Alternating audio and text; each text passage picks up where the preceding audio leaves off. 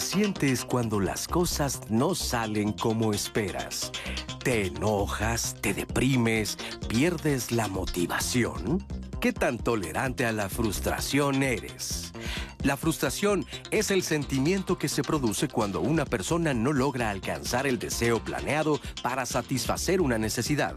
El origen de este sentimiento no radica en la dificultad de conseguir lo deseado, sino cómo cada individuo puede manejar y reconocer el resultado desfavorable obtenido. Para asumir favorablemente una situación frustrante, se requiere de un proceso de entrenamiento que nos permita desarrollar la capacidad de gestionar los resultados negativos o inesperados, tanto en nuestra vida personal como en nuestro entorno.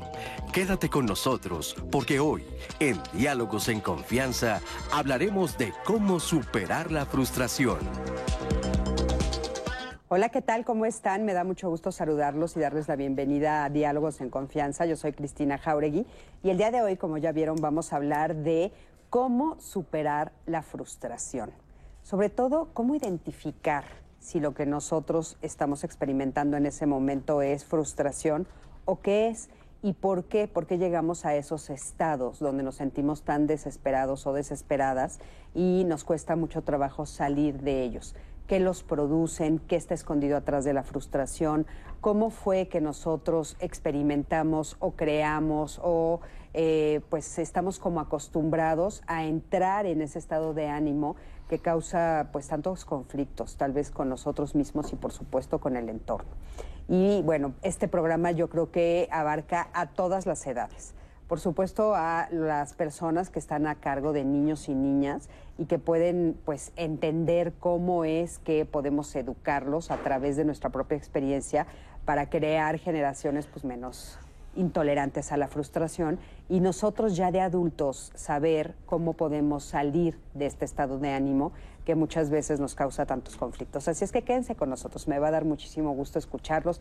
Ya saben que estamos siempre atentos a todas eh, y todos sus comentarios, sus llamadas, porque pues es importantísimo para nosotros. Y le quiero dar los buenos días a los intérpretes de lengua de señas mexicana. El día de hoy está con nosotros Istel Caneda, Jimena Raya, que es a quien están viendo ustedes en la pantalla, y Lía Vadillo. Saludos, chicas. Me da mucho gusto estar esta mañana aquí con ustedes y, por supuesto, a mi queridísima Anaí.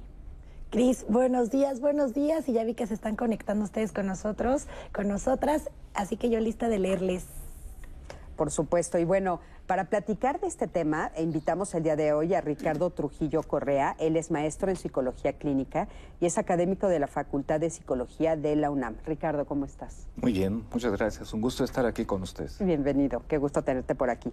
Y también está con nosotros Alicia Rábago. Ella es licenciada en Pedagogía con maestría en Ciencias de la Orientación Familiar y maestría en Educación, Neurociencias y Aprendizaje. Y es escritora de Sin Querer Queriendo ¿Cómo estás? Entre otros libros. Sí, entre, otros. libros. Alicia, qué gusto tenerte por aquí. Y yo encantada y sobre todo con estos temas. Sí, estos temas que son buenísimos. Y bueno, también tenemos con nosotros a Shoshana Turquía. Ella es terapeuta cognitivo-conductual. Shoshana, ¿cómo estás? Feliz de estar con ustedes y pues listos para hablar de la frustración. Sí, cara, y listos para hablar de la frustración, este tema tan interesante. Y bueno, justamente para empezar a pues entender el tema y escuchar otras voces que nos hablan de lo que han vivido, quiero que me acompañes a escuchar este eh, testimonio. Es un testimonio que nos pidieron que fuera anónimo, pero por favor escucha lo que esta mujer nos tiene que decir con respecto a la frustración. Cuando yo me divorcié, tenía ciertas expectativas sobre cómo iba a ser de ahora en adelante mi vida. Yo me imaginaba que iba a ser algo más sencillo, que no me iba a costar tanto trabajo. Y fijé ciertas metas, pero las cosas no me resultaron ser así de fácil. Entonces yo tomé la decisión de cambiar de ciudad, pero por razones diferentes no pude abordar este, ese vuelo, entonces yo no, no logré concretar ese viaje, no logré conseguir el trabajo que yo pensaba. Y tuve que regresar a un lugar donde yo ya no quería estar. Y era enojo conmigo misma eh, y, este enojo con todas las personas, ya estaba de malas, no conseguía trabajo hasta que llegó cierto momento que yo este, me cuestioné a mí misma que qué iba a hacer con ese malestar que sentía, con el enojo, si me iba a quedar ahí estancada, este, victimizándome, llorando, o iba a salir adelante porque no podía quedarme así, estaba yo causándole un daño a mis hijos al verme así de mal. Y entonces de, ese, de esa misma frustración, de ese coraje, de ese enojo, yo tomé ese mismo enojo y salí a buscar trabajo y acepté y no me quedó otra opción. Tuve que sobreponerme a ese, a, ese, a la frustración de tener de haber tomado una decisión equivocada, al enojo conmigo misma y decir, bueno, ni modo, está pasando por una razón, sé que va a venir algo mejor. Bueno, pues muchísimas gracias por este testimonio y a mí me gustaría empezar preguntándoles si podemos identificar claramente cuando nos sentimos frustrados o a veces confundimos con otro tipo de emoción. Creo que las emociones son energía en movimiento, ¿no? Y es esta energía que tiene un montón de mensajes y nos han enseñado a creer que hay emociones buenas y emociones malas. Y yo creo que las emociones son lo que tenemos que aprender es a decodificar qué mensajes nos está dando. En específico, la frustración es el enojo de no ver realizada la expectativa que tenemos. Es decir, es el enojo que tenemos en el límite de la realidad y lo que creemos que debería de ser. Entonces, me parece que se puede confundir con otras emociones como ansiedad, como depresión, pero realmente lo que la frustración nos está diciendo es pongamos un límite para buscar una estructura y que la realidad de la que estamos viviendo se parezca más a la realidad que debería de ser. Y nos quedamos un poquito atorados ahí porque se nos olvida que tenemos un montón de recursos para poder cambiar También yo creo que este punto es importante, el qué tanto nos han enseñado a que puedes lidiar o no puedes lidiar con la frustración, porque es como si tú de niño no consigues algo, es, ay, bueno, no pasa nada, hasta caerte, ¿no? Levántate, no pasó nada. O sea, como ni siquiera te detienes a pensar qué estoy sintiendo, por qué lo estoy sintiendo, para empezar a nombrar esta emoción. Es como, no pasó nada, no pasó nada, déjalo pasar, allá vendrá otra cosa, ya. Es, no le damos el espacio a, a sentir frustración, a decir, sí, sí no logré lo que quise, sí me molesta, sí siento algo adentro de mí, es no lo sientas y continúa. Sí que es verdad que para, para ser mucho más tolerante a la frustración, uno de los pasos es la aceptación.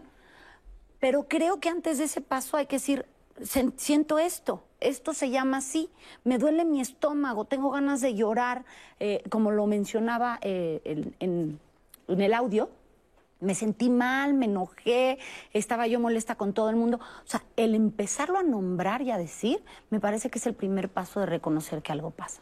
Sí, en este caso habría que ver. Por ejemplo, la frustración a veces es una palabra que utilizamos para denominar toda una serie de procesos que están alrededor, que ese es básicamente lo que actualmente la teoría define. Es un proceso de excitación o de activación generalizada en el cuerpo, de la cual entonces de repente nos cuesta trabajo, está, consiste en enojo, consiste en tristeza, consiste en ira, consiste de muchas cosas y a veces lo llamamos frustración como si fuera algo fácilmente identificable y es difícil en ciertos momentos atenernos justamente a qué estamos hablando en relación a esto. Pero también se me hace muy importante lo que dice Shosana es importante que de repente empecemos a saber que no hay emociones positivas y negativas, porque muchas veces pensamos que lo que tenemos que hacer es lidiar con una frustración, intentar evitando superarla. Sin embargo, la frustración es parte de la vida y es una emoción humana que nos permite incluso el desarrollo, la superación, el crecimiento. Yo quizá para poner un ejemplo y que le quede más claro al público, está la película esta de Intensamente de Pixar, donde de repente ahí queda muy clara la cosa. Si quitas a tristeza de la ecuación de las emociones, te ves imposibilitado a construir emociones complejas. Entonces, ese es un elemento, primero, efectivamente, identificar es importante, pero también reconocer que no se necesita entonces, si estoy sintiendo frustración, tengo que evitarla, tengo que superarla, tengo que hacer cosas para sentirme feliz, sino al revés. Justamente las terapias actuales de nueva generación lo que hacen es, una vez que reconoces esta emoción, vamos a aceptarla para que de esta manera, esta forma de aceptación hacia esa forma de vida te permita entonces generar otros mecanismos de resiliencia. Oye, Ricardo, ahorita dijiste eh, es una forma compleja de emoción. Entonces, eh, o sea, estaríamos hablando de que hay emociones sencillas o emociones básicas, digo, para que el público un poquito pueda ir entendiendo esto. ¿Y a la frustración la pondrías en el cajón de las emociones complejas? Todas las emociones en sí mismos son complejas, aunque las primeras teorías hablaban de cinco emociones básicas, la verdad es que es una interconexión entre muchas otras que van generando eh, formas de experimentar la vida, formas de subjetivarse, y que a veces lo que nosotros usamos es el lenguaje para intentar encasillarlas, pero la verdad, cuando yo quiero explicar lo que siento, lo que digo va muy por debajo de lo que realmente estoy sintiendo. Sientan ustedes amor y quieran explicárselo a alguien y es más allá de sentir maripositas en el estómago o de darse un pasón de chocolate. Entonces las emociones justamente están del lado de lo indecible, del lado de lo que no se puede nombrar. Por supuesto que usamos las palabras para intentar aterrizar y darle sentido, una cierta comprensión pero la, experiencia real está muy por delante de lo que nosotros vivimos. Que bueno, la nueva, la nueva tendencia, como dices tú, todas las nuevas eh, terapias, lo que están buscando, lo que estamos buscando los terapeutas es justamente nombrarlas para empezar a conocerlas, porque los seres humanos creo que somos analfabetas emocionales todavía, ¿no? Entonces, para ir entendiendo, o sea, hay básicas, hay más complejas, porque si yo quiero entonces entender la frustración, ¿cómo le hago si no entiendo primero todas estas que tú dijiste que conforman a la frustración? Hay una metodología que utilizamos mucho los terapeutas eh, cognitivo-conductuales, que es el testing o la prueba antes de que empiece la consulta. Y medimos cómo viene la tristeza, pero con sus apellidos triste, decaído, infeliz, sin ilusiones. Después medimos cómo viene la ansiedad, pero no es nada más la ansiedad así toda hecha bolas. La empezamos a abrir, estás ansioso, estás inquieto, preocupado, miedoso. Y después abrimos el enojo. Y la primera pregunta es, ¿frustrado? ¿Molesto? ¿Resentido? ¿Enfadado? ¿Irritado? al principio mis consultantes me dicen, Shosh, no entiendo todo este desmán de palabras, ¿no? Estos apellidos no los entiendo. Y el ejercicio es, ¿qué significa para ti? Entonces, la invitación que le hago a quienes nos están escuchando en este momento es, ¿qué significa para ti la frustración? Porque yo creo que hay muchas maneras de manifestarla y hay dos polos en los cuales nos podemos fijar.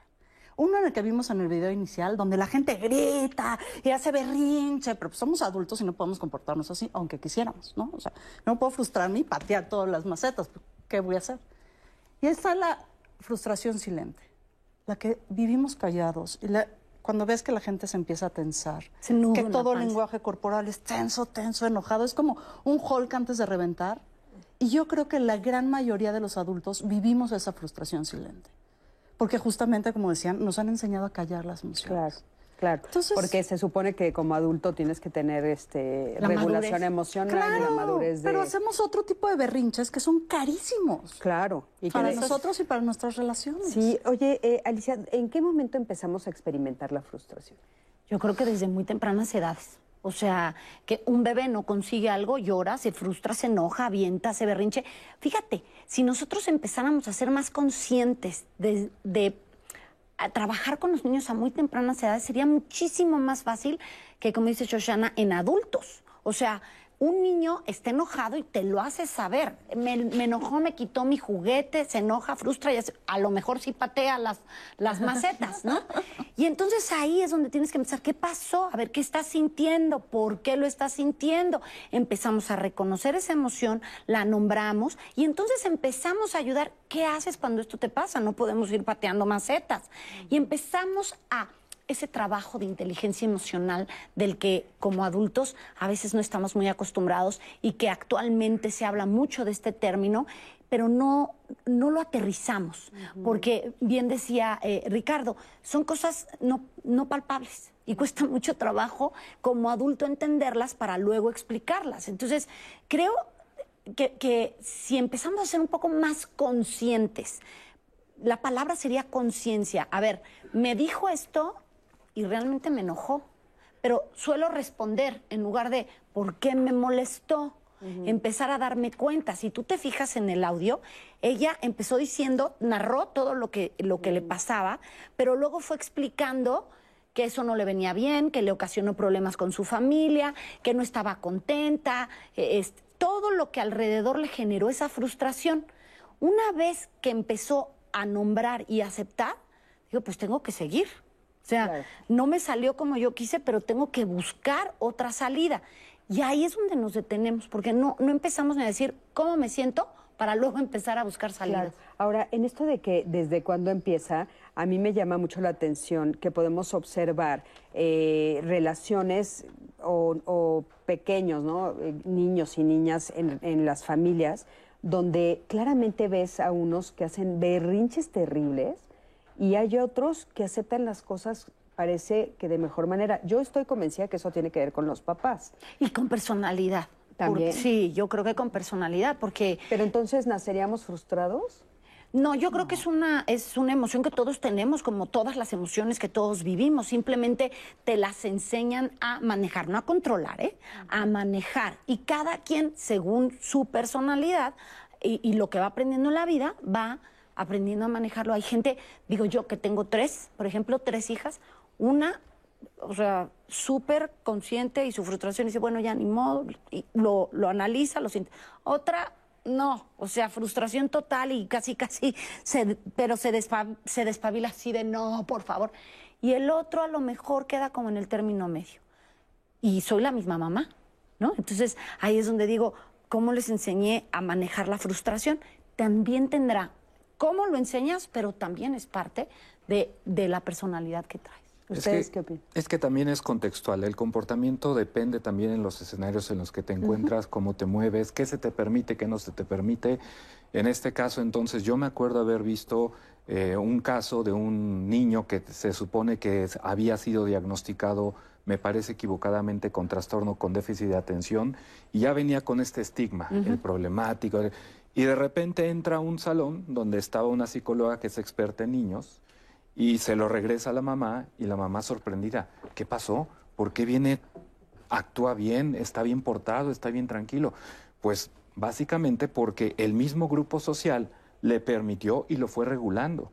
Porque ellos ya estaban, de repente el niño se levantaba de la mesa, empezaba a gritar, y como los niños, mismos niños ya estaban enseñados, de repente le decían a él, este, siéntate porque la maestra no es pulpo. Y entonces de esa manera los mismos niños jugaban orientándolo y regulándolo. De tal manera que entonces siempre que este niño, que ya estaba catalogado como problemático, que ese es un tema interesante por un lado, entraba a ese escenario, entonces automáticamente resultaba ser otra persona diferente. Eso lo hacemos todos en la vida Sí. cotidiana. ¿eh? Aquí, por ejemplo, tenemos una forma de hablar, una forma de dirigirnos, vamos con los cuates de confianza y empezamos a hablarle peradas, vamos a- con los papás y empezamos a hablar como si fuéramos canuto, estimado padre, ¿cómo le va a usted en este día?" Y así nos comportamos. Entonces lo mismo sucede en este caso con las emociones y la frustración. Las emociones también son contextuales. Nos permitimos demostrar ciertas emociones dependiendo de los contextos en los que nos movemos. También tenemos que saber que las emociones parten de nuestras ideas y no al revés. Es decir, primero percibimos el mundo, después lo sentimos, después lo hablamos y después lo actuamos. La autonomía emocional es cuando toda esa tubería está alineada, Claro. ¿no? Entonces yo creo que hay dos preguntas que nos pueden ayudar o a entrar a la frustración o salir de ella.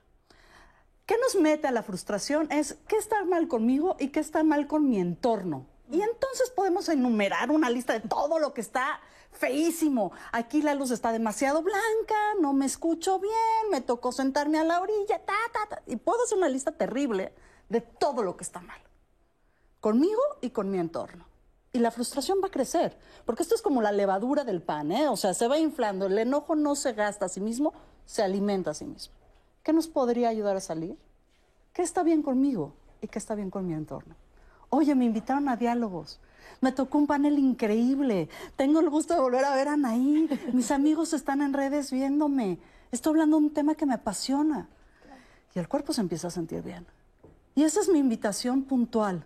Cuando sientas que ya todo el cuerpo te está latiendo, que no puedes más, Respírale una vez y pregúntale, ¿y qué podría estar saliendo bien en este momento, no en el futuro? Claro, importantísimo. Oigan, pues bueno, vamos a escuchar un poquito de lo que están diciendo en las redes sociales, mi queridísima Anaí, que nos están platicando. Tengo, por ejemplo, este comentario de Alex el Scout en Facebook que dice, la frustración se vive por la falta de dependencia para lograr lo que se requiere hacer a plenitud. Y me refiero a no tener dependencia, saber que no me hace falta nada también es importante. Mientras yo esté bien, mm, todo va a estar bien. Pero nos frustramos porque tenemos esta dependencia de que no logramos lo que nosotros queremos lograr. América eh, Anacleta dice, la situación en mi ex trabajo era muy acosadora, amenazante y más me llevó a renunciar. Mi cuerpo lo reflejó tanto en enojo, llanto, tristeza, alegría y al final un poco de relajación.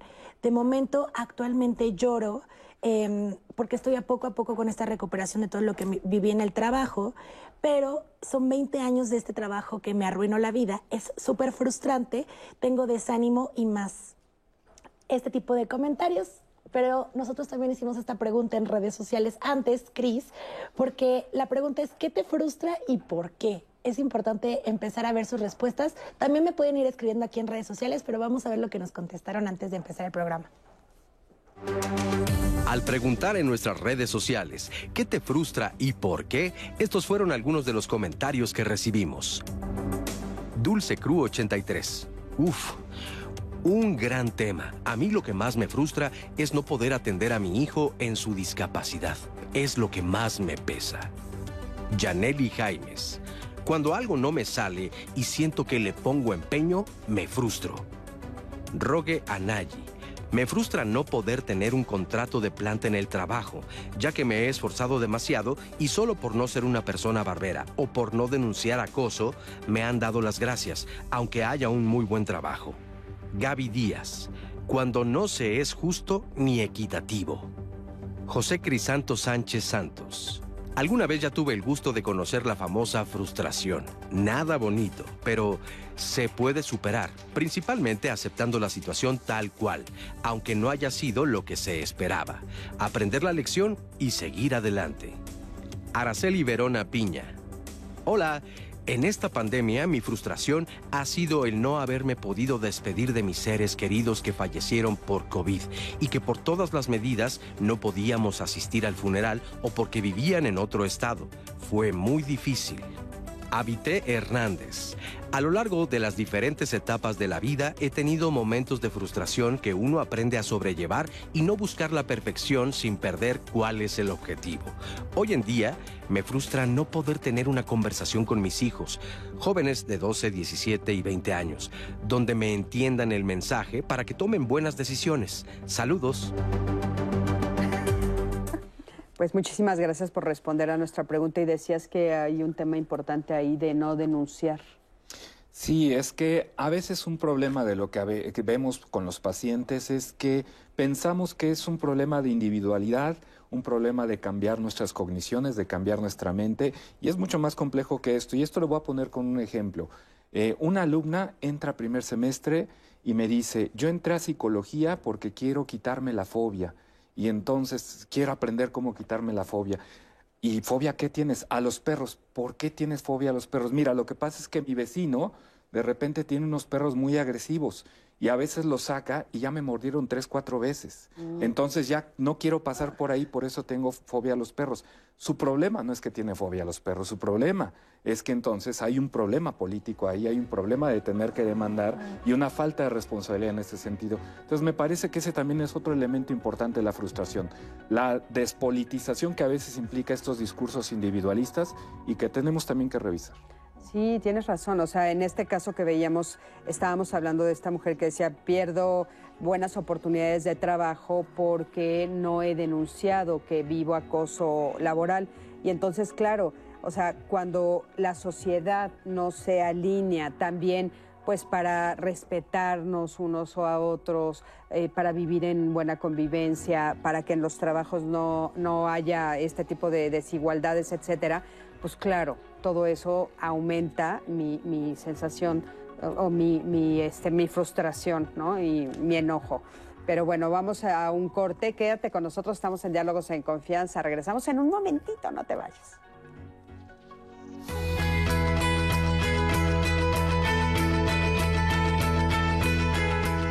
Trabajar por algo no garantiza que se vaya a conseguir a la primera. Nunca debemos abandonar nuestros objetivos.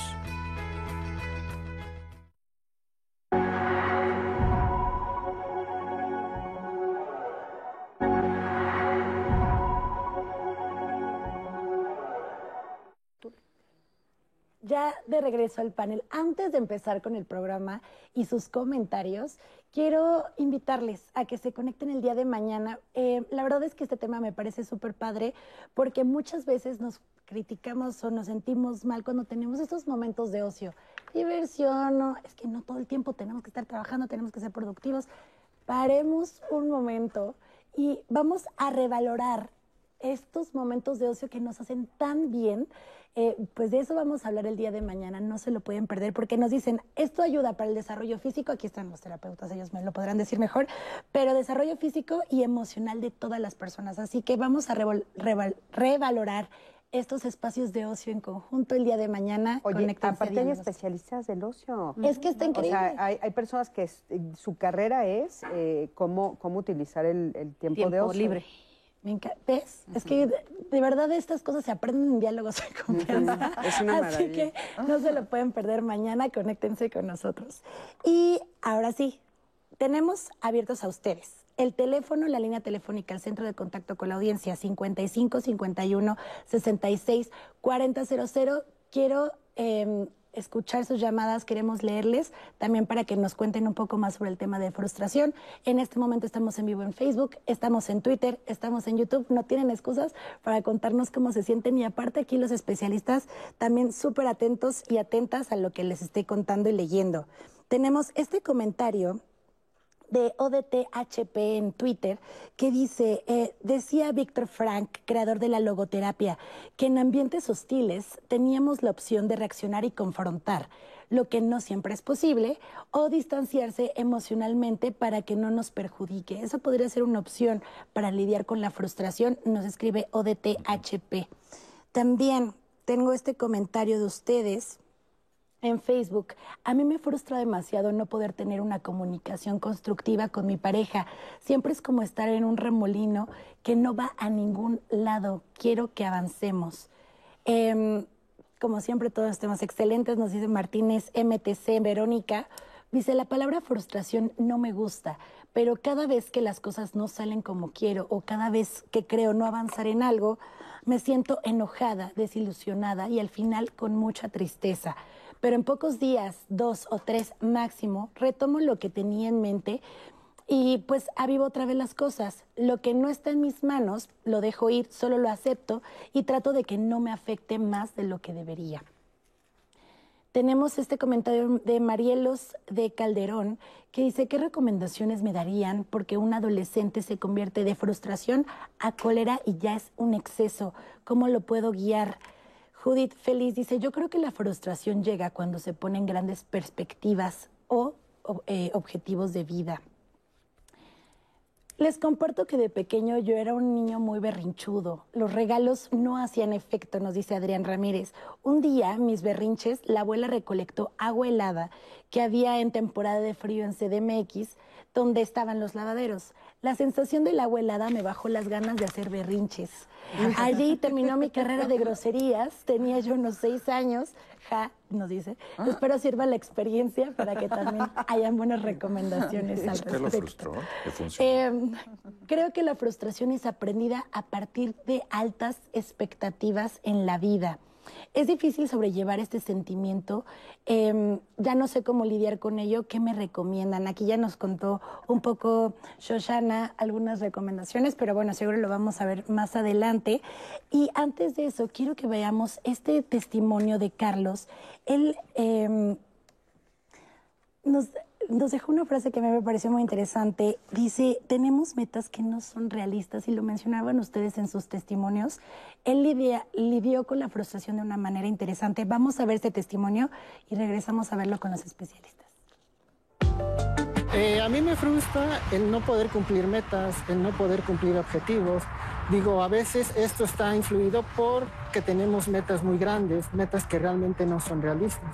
Lo que más me me ha llegado a frustrar es con respecto a mi escuela, ¿no? El hecho de saber que tengo cierto tiempo para poderla terminar, el hecho de que, bueno, digamos, se puede decir que es la última oportunidad para llevar mis materias de manera regular y no haberlas este, terminado, no haber pasado esas materias. Cuando me llego a frustrar, empiezo a sentir mucha ansiedad, mucho estrés, mucho enojo y bueno, en ocasiones pues es un sentimiento que puede ser permanente. Realmente me ha funcionado mucho lo que es tomar tratamiento, en este caso lo que es la terapia psicológica, el realizar cierto tipo de lecturas que son de autoayuda y también el tomar ciertos medicamentos. La frustración ha sido parte de mi vida. De hecho, actualmente, bueno, ya estoy tratando de controlarla. He logrado entender que hay cosas que sí puedo controlar y hay cosas que no.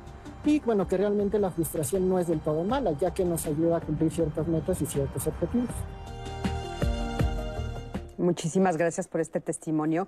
Y bueno, eh, hice algunas anotaciones de todo lo que nos dijo Anaí y aparte también de, esto, de este testimonio, ¿no? A mí me gustaría empezar preguntándoles a ustedes si esto tiene que ver eh, lo de la, el, que, qué factor es el que puede ser el determinante o qué factores para que haya personas que se frustran más o que se frustran menos. O sea, no sé, les preguntaría yo, puede ser generacional, eh, puede ser el espacio donde nacen, tiene que ver con la familia. O sea, ¿qué elementos ustedes consideran que se conjugan para que un ser humano se frustre más o se frustre menos? Me parece que podríamos poner la contracara de la palabra frustración en la mesa para entenderlo mejor, que es la resiliencia, la capacidad de hacer un inventario de todos los recursos que tenemos para realizar el objetivo que tenemos. Cuando vemos estos testimonios, lo que escuchamos es la expectativa muy alta, el sueño muy ambicioso. Y yo digo, no, espérense, porque si no vamos a tener una frustración silente donde nadie está deseando nada y donde todo el mundo está frustrado porque ni siquiera está deseando. Entonces creo que la frustración... A ver, pero perdón, ¿la frustración no va de la mano del deseo? Sí y no. Tiene que ver con el deseo y las formas que podemos imaginar para conseguirlo. Es decir, si yo me paro aquí y digo, yo quiero bajar 20 kilos de aquí a un mes, es hiper ambicioso, pero además no es realizable. ¿No? Pero si yo digo, quiero bajar 20 kilos en un año, y voy a hacer este programa y sí, voy a pasar enfrente de la panadería y voy a fallar, que eso es otra cosa, hay que hablar del fracaso para hablar de la frustración de la resiliencia. Y me voy a sentir mal unos días y me va a doler la cabeza cuando deje de tomar azúcar y voy a tener que despertarme todas las mañanas a hacer mis pesas y hacer mi cardio. Y quizá en 20 años no baje, digo, en un año no baje 20 kilos, pero tal vez baje 10. Y va a haber una pequeña satisfacción del logro. Lo que tiene que ver la frustración es que no nos acordamos lo que sí podemos. Entonces yo, yo hablaría de los cuatro verbos de la transformación radical en este momento. El deseo, es decir, ¿qué quiero? ¿Para qué estoy aquí? ¿Por qué mi vida es importante? Mi vida con B minúscula. ¿Sí? La siguiente es la sabiduría. ¿Qué sé y qué no sé? Y reconocer lo que no sabemos nos puede mucho ayudar a planear el cómo conseguir esa vida o esa realidad que deseamos que fuera. Y saber que hay cosas que no vamos a poder cambiar. O sea, yo no puedo cambiar al presidente de la República y no puedo cambiar a la oligarquía y no en un día, pero sí puedo tener una participación política, como decía El siguiente es el poder. ¿Con qué habilidades y capacidades cuento y con cuáles tengo que trabajar un montón para conseguirlas y cuáles no voy a conseguir jamás? O sea, yo jamás voy a medir dos metros ni voy a ser rubia, por más que lo intente tengo dos opciones, o lo acepto radicalmente o me sigo peleando con eso. Y posteriormente la acción. Cuando hilamos el deseo, la sabiduría, el poder y la acción, ahí tenemos un inventario muy claro de cuáles son nuestros recursos actuales y los que tenemos que conseguir. Y ahí podemos empezar a desplegar un plan de cómo conseguirlos. Y esa es la gran diferencia entre la frustración y la resiliencia. La frustración es no se va a poder, no puedo, todos son unos imbéciles, incluyéndome, todo está mal, ¿no? Y no hay una puerta de salida. La resiliencia es decir, a ver, las cosas están pésimo. No, o sea, me siento mal, mi entorno está mal. Pero ¿cómo sí? ¿Cómo sí hoy? ¿Y cómo sí el futuro? Creo que la gran mentira es dejar de tener ambiciones y sueños. Claro. Ahora, eh, esto que, que, nos estás diciendo, bueno, pues maravilloso, lo retomaremos también al final del programa para que no se nos olviden estos cuatro pasos que, que me parecen fantásticos. Pero nos, nos, dijeron algunos puntos como muy, muy puntuales, ¿no? Un, uno de los comentarios fue, yo lo que hago es distanciarme. Mm. Lo dijo clarísimo. Otro dijo, estoy frustrado porque no tengo comunicación, mi comunicación no es constructiva con mi pareja, ¿no? este, y la frustración no me gusta, o sea, no me gusta esto, me frustra, eso creo que, ¿no? Otra persona también nos dijo, bueno, yo estoy preocupada porque mi hijo o mi hija, no recuerdo que si era niño o niña, se frustra y brinca la cólera, ¿no? O sea, todo, todo este tipo de cosas. Y estábamos hablando un poco, Alicia, también de esto de la generación, o sea, generacional. Estamos, estábamos diciendo que tú y yo creemos, que tal vez estamos equivocadas, que somos una generación más resiliente porque no nos tocó desde que nacimos el inmediato que ahora está en el celular así de y sale y sale, ¿no? A tres segundos. A tres segundos. Estaba comprobado que había gente que esperaba solo ocho segundos a que bajara algo de internet. Ocho segundos, si no era cambiarte o no quererlo. Tú preguntabas qué variables podrían. Eh, yo creo que es el entorno, es eh, tú mismo, ¿no? Cómo, cómo enfrenta ciertos problemas. E incluso fíjate que yo, después de todo lo que dijo Shoshana con estos pasos, si te fijas, todos van unidos a este autoconocimiento. Siempre en todos los temas uno acaba yendo a autoestima. Si tú trabajas con un niño, porque esto no, no es que naciste sabiendo estos pasos, o sea, los vas aprendiendo. Y esto es parte bueno, también... y a veces de adulto no lo sabes. Exacto, y, sigues, y sigues, y aunque lo sepas... Que es lo que dijimos al principio del programa. Claro, y aunque la teoría la tengas muy clara, a la hora de aterrizarlo a la práctica, cuando llegue ese momento de que no pudiste hacer lo que querías, pues también lo sientes. Entonces tienes que estar consciente. Pero sí que hay pasos que pueden llevarte a no evitarlos, no negar que, que sí te sentiste frustrado, pero es empezar por esta aceptación. No quitar sueños, pero sí ser más realista. Claro, pero a ver, si nos, si nos bajamos a los casos particulares, que es como una de las cosas que me importa mucho para responderle a, a las personas, o sea, dice, yo lo que hago es distanciarme. ¿Qué opinas de eso? ¿Qué opinan de esto de que yo lo que hago es distanciarme? No, lo que se hace hoy en día justamente es lo opuesto, es aceptar la emoción, porque cuando intentas distanciarte, se los voy a poner con un ejemplo.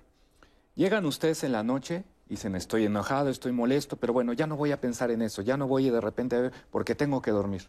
Y llega la noche y justamente la lavadora, metafóricamente, la dejas encendida, es decir, sigues más y más y más, porque cuando intentas controlar las emociones, el efecto generalmente es negativo. Entonces tenemos que tener mucho cuidado porque cuando buscamos estas ideas de distanciate, cambia, mejora, oblígate a sentir esto, en lugar de ser benéfico para la persona, termina siendo contraproducente y entonces frustra más. Entonces, mucho cuidado con eso. Yo creo que no va por ahí. Yo creo que primero tendría que ver justamente, y eso es lo que se trabaja hoy en día, vamos a aceptar esta tristeza, esta emoción esto que estás sintiendo, cómo lo estás viviendo, qué estás mm, eh, percibiendo de esto. Y una vez que de repente haces una especie de contrato con ese duelo, por ejemplo, pues ya después puedes invitar a salir al duelo contigo a tomar un café, le, lo llevas contigo, de repente lo sacas a pasear de repente, otro momento lo guardas. Es como cuando muere un ser querido. No puedes evitar ni superar la muerte de un ser querido. Lo vas a llevar con tu vida todo el tiempo. Pero si de repente lo puedes tener en un lugar donde no te esté constantemente afectando. Entonces eso es muy importante, el desemocionalizar, el despersonalizar, el alejarse de la experiencia es totalmente contraproducente para este tipo de casos. Ok, a ver, y tú dijiste algo que eh, me parece muy importante y que no hay que perder de vista, que es el entorno. O sea, somos seres sociables, vivimos en una sociedad, vivimos en, eh, tenemos relaciones laborales, relaciones amorosas, y aquí, justo hablando de relaciones amorosas, otro de, los, de las personas nos pregunta, ¿qué hago? O sea, no me puedo comunicar. Entonces ahí ya estamos hablando de que no es una frustración que tiene solo que ver conmigo, tiene que ver con la relación con el otro. ¿Ahí cómo se maneja? Es que no depende cada caso. Por ejemplo, en un proceso terapéutico, a veces el paciente va con la expectativa de que cuando viene con nosotros vamos a terminar de mejorar su relación.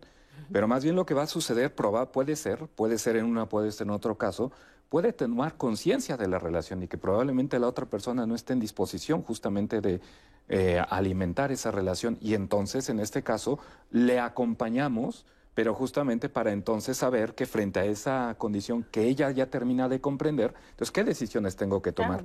entonces, hay que tener mucho cuidado porque entonces ahí va con la fantasía de que uno va a terapia para mejorar tu relación de pareja. No necesariamente, a lo mejor ahí lo que necesita esta persona es comprender lo que está sucediendo. Y comprender se siente bonito, aun cuando sientas que ya no te quieren, porque entonces ya la vida tiene más sentido. Y frente a eso, tienes que elegir y eh, mantener entonces una postura. Este caso que mencionas es de pareja, pero yo te voy a poner otro caso porque es, es importante. Nos dejó esta llamada Cristina. Ella dice, mi hijo de 30 años falleció hace tres meses aproximadamente y ya estoy en tratamiento psiquiátrico y psicológico. ¿Cómo le hago para no sentir esto y aceptarlo? Es tanto dolor que no puedo ni hablar. ¿Habrá alguna manera de recuperarme de esto algún día? De este tremendo dolor y frustración de que ya no está conmigo. No quiero depender del eh, medicamento para poder sobrevivir y llevo tres años tomándolo. Ya quiero vivir, tengo dos hijos más, mi esposo, a mi mamá, un trabajo, pero siento frustración, coraje y mucho enojo. Él era ingeniero y con toda la vida por delante.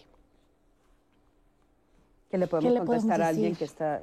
Pues primero pues lamento mucho la pérdida. Yo creo que regresamos al punto de aceptación. Nos han enseñado a pelearnos con las emociones, ¿no? Y no nos han enseñado a ver cuáles son las ventajas, ¿no? ¿Cuál es la ventaja del enojo? ¿Cuál es la ventaja de la frustración? ¿Y qué obtenemos al estar ahí? Eh, es muy delicado, ¿no? Contestar una consulta al aire, ¿no? Y con todas las distancias, y sí, pues, hay que seguir un proceso terapéutico, pero sí hay que ver qué, qué valores de la persona se están resguardando a través de este dolor y a través de esta actitud. Por ejemplo, mantener viva la memoria de su hijo. Por ejemplo, mantener vivo los elementos del vínculo que lo hacían estar ahí, la lealtad de ese vínculo. Y hasta que no protegemos y encontramos otras formas de proteger esos valores y, estos eh, atributos que nosotros mismos tenemos a través de esa emoción, no vamos a poder atravesarla. Bueno, y también en este caso específicamente, eh, digo, lo siento muchísimo, pero también es un proceso de duelo.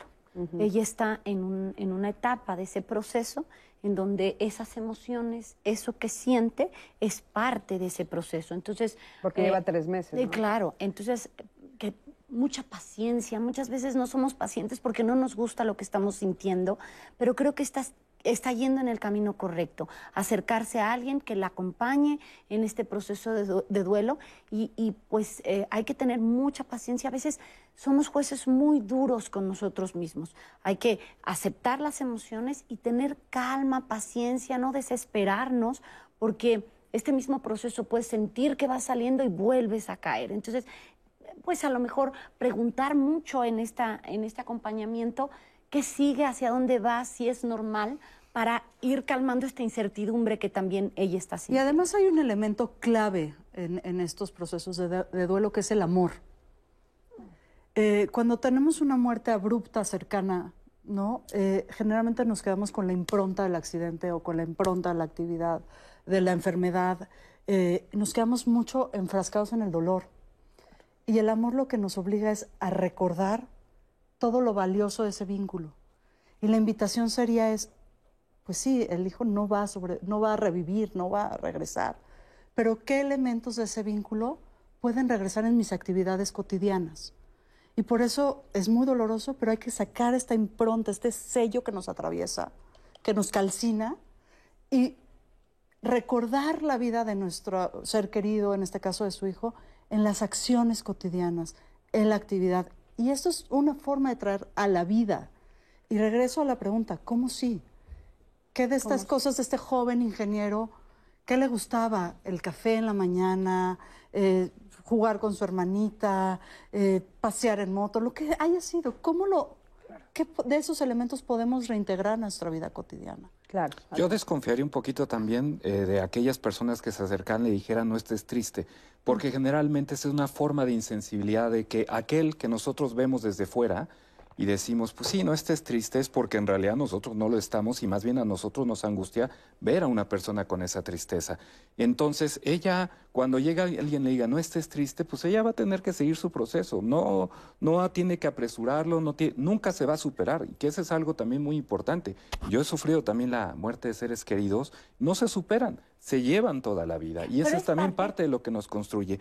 Y en este caso, yo creo que lo que es importante sí es acompañar, sentirse acompañado, buscar ayuda desde la familia, desde la comunidad y desde lo institucional. Y de esa manera y seguir este proceso y desafortunadamente nos ha pasado a todos y no se supera, pero sí es importante que cuando alguien llegue y te diga no estés triste, pues es muy fácil decirlo cuando no estás en ese lugar. Claro. Pero Ahora, hablando de la frustración, eh, perdón, hablando de la frustración, eh, esta mamá nos dice, bueno, es que me frustra pensar que ya nunca voy a volver a vivir la vida que vivía, que nunca lo voy a volver a ver, ¿no? Y entonces, bueno, pues sí, evidentemente está parada en una irrealidad, o sea, sí realmente nunca lo va a volver a ver. No importa qué tan enojada esté, no importa qué tan frustrada esté, o sea, nada de eso va a poder cambiar esa realidad, ¿no? Entonces también esto que decían ustedes al principio, aceptar la realidad, aceptar, acercar la realidad por más dolorosa que sea. Porque, si no te vas a quedar ahí, que es parte de lo que hemos venido diciendo. No estamos acostumbrados a lidiar con las emociones a las que le llaman negativas, porque las hemos puesto como negativas, sin ver que las emociones te aportan algo. Pero bueno, son emociones que si, no, si bien no son negativas, que por supuesto estoy de acuerdo, son incómodas tal vez, ¿no? Si no podemos decir no son negativas, pero son incómodas, y entonces muchas veces la incomodidad es una de las cosas que no nos gusta, que justo va de la mano de la frustración. La frustración nos trae mucha incomodidad, entonces queremos no sentirla, Pero hay que ir un paso después de la aceptación y me parece que es muy importante eh, nombrar que es la capacidad de agencia. Es decir, esta es mi realidad, pero ¿qué voy a hacer yo con esto que sí está en la mesa? ¿No? Porque eso sí nos regresa muchísimo a nuestro poder interior. Regresando al caso de esta madre, no va a regresar el hijo pero ¿cómo sí podemos hacer que su memoria viva? Claro, por supuesto. ¿Qué eso? eso que tú dijiste que es precioso, que sí puedo, la palabra sí. Oigan, acompáñenme a ver, por favor, la siguiente entrevista con Pablo Fernández. Vamos a ver qué nos dice sobre justamente este tema de la frustración. Creo que en este momento, no solamente en este país, sino en, vamos a llamarlo Occidente o el mundo capitalista o lo que quiera uno más o menos, este, y creo que lo podría decir uno que lo está que se está caracterizando por la por la frustración. Estamos estamos convirtiéndonos en una sociedad frustrada y bueno, yo no sabría, yo no sabría distinguir en rigor este frustración, de decepción, de desilusión, de mm, depresión. Este, y, pero creo que somos eso, somos, estamos, según la Organización Mundial de la Salud, es una sociedad deprimida y para el año 2030 ya va a estar grave eh, el asunto. Va por el lado de las expectativas o ilusiones o meras esperanzas del, eh, con respecto al trabajo, más o menos. Creo que en carne propia o, o, en carne del prójimo de junto, más o menos, uno puede saber cantidad de gente que es, eh, estudia etcétera, le echa ganas todo eso para que los trabajos que le prometen y que le dicen que etcétera resultan ser unos trabajitos eventuales mal pagados, explotados, etcétera. Es decir, un sistema que anuncia zanahorias pero nunca las alcanza uno más o menos. Hay un filósofo alemán, Byul-Chul Han, de ascendencia de, coreana, que habla de la sociedad del cansancio más o menos. Y es lo que puede estar uno viendo, es decir, no es que no quiera trabajar por falta de ganas, etcétera, sino no quiere trabajar en trabajos que solamente los, los hacen trabajar este, sin darles nada a cambio. Creo que eso es una respuesta interesante de la sociedad frente, frente, frente a esto más o menos, con quién sabe con, qué pronóstico le pueda uno poner. Muchísimas gracias. Y me llama mucho la atención porque algo que se ha repetido aquí en el panel y que acabamos de escuchar también en esta entrevista que le hicimos a Pablo Fernández es esta sensación de que eh, a nivel de sociedad, a nivel eh, ahora sí que de humanidad, estamos viviendo como una etapa de frustración y ustedes querían como, como retomar un poco esto. O sea, ¿por qué, ¿por qué estamos como sumergidos a nivel mundial en esta sensación de frustración? Hay dos temas eh, fundamentales. Uno es el modelo económico, eh, que nos ha prometido ciertas cosas que son imposibles de realizarse. Ay, sí, es terrible. Y dos, la inequidad de género. Y no hemos hablado de eso como un problema fundamental de la frustración. Cuando alguien recibe mayores privilegios y pisotea los derechos de otra persona, es decir, cuando la acumulación de bienes, de privilegios o de derechos imposibilita la existencia de la otra persona, por supuesto que la otra persona va a estar frustrada y enojada. Y ahí es donde digo que la frustración también tiene un lado positivo, porque nos impulsa a la acción. Y por eso hablo tanto de la capacidad de agencia. El modelo neoliberal en el que estamos este, viviendo desde hace 40 años, eh, lo que nos dice es, lo más importante en el mundo es la productividad. Ah, con el mandato de que además seas feliz. Ay, sí. Y es así, a ver, hagamos una pausa. Por más horas que trabaje un obrero en una planta de enorme, son tres horas de ida, tres horas de regreso, mala alimentación, porque además la planta produce cosas no tan saludables.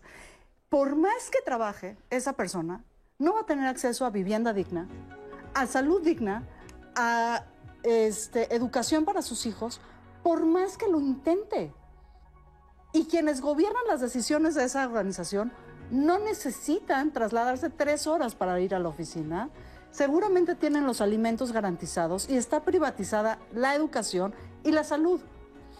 La frustración viene cuando no empatamos nuestras necesidades con nuestro deseo. El modelo neoliberal nos ha hecho desear cosas que nunca vamos a alcanzar. Claro. Entonces también dejemos de patologizar los problemas sociales y comunitarios que Claro. tenemos. Yo creo que es muy importante poner esto sobre la mesa también porque, claro, la frustración también está en hacer tanto trabajo interior y no encontrar la paz. Y entonces no entender que también eh, va más allá de mí. Que hay ¿no? un. Entonces, vámonos a un corte, en un momentito regresamos. Quédate con nosotros, seguiremos hablando de la frustración, que como ves es un tema muy amplio y complejo. Aquí te esperamos.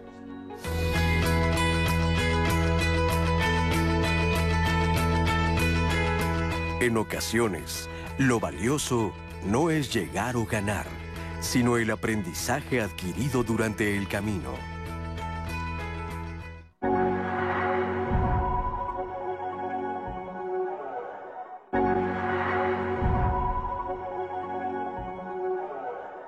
Por supuesto que tiene que Es que no saben la conversación que hay detrás de cámaras.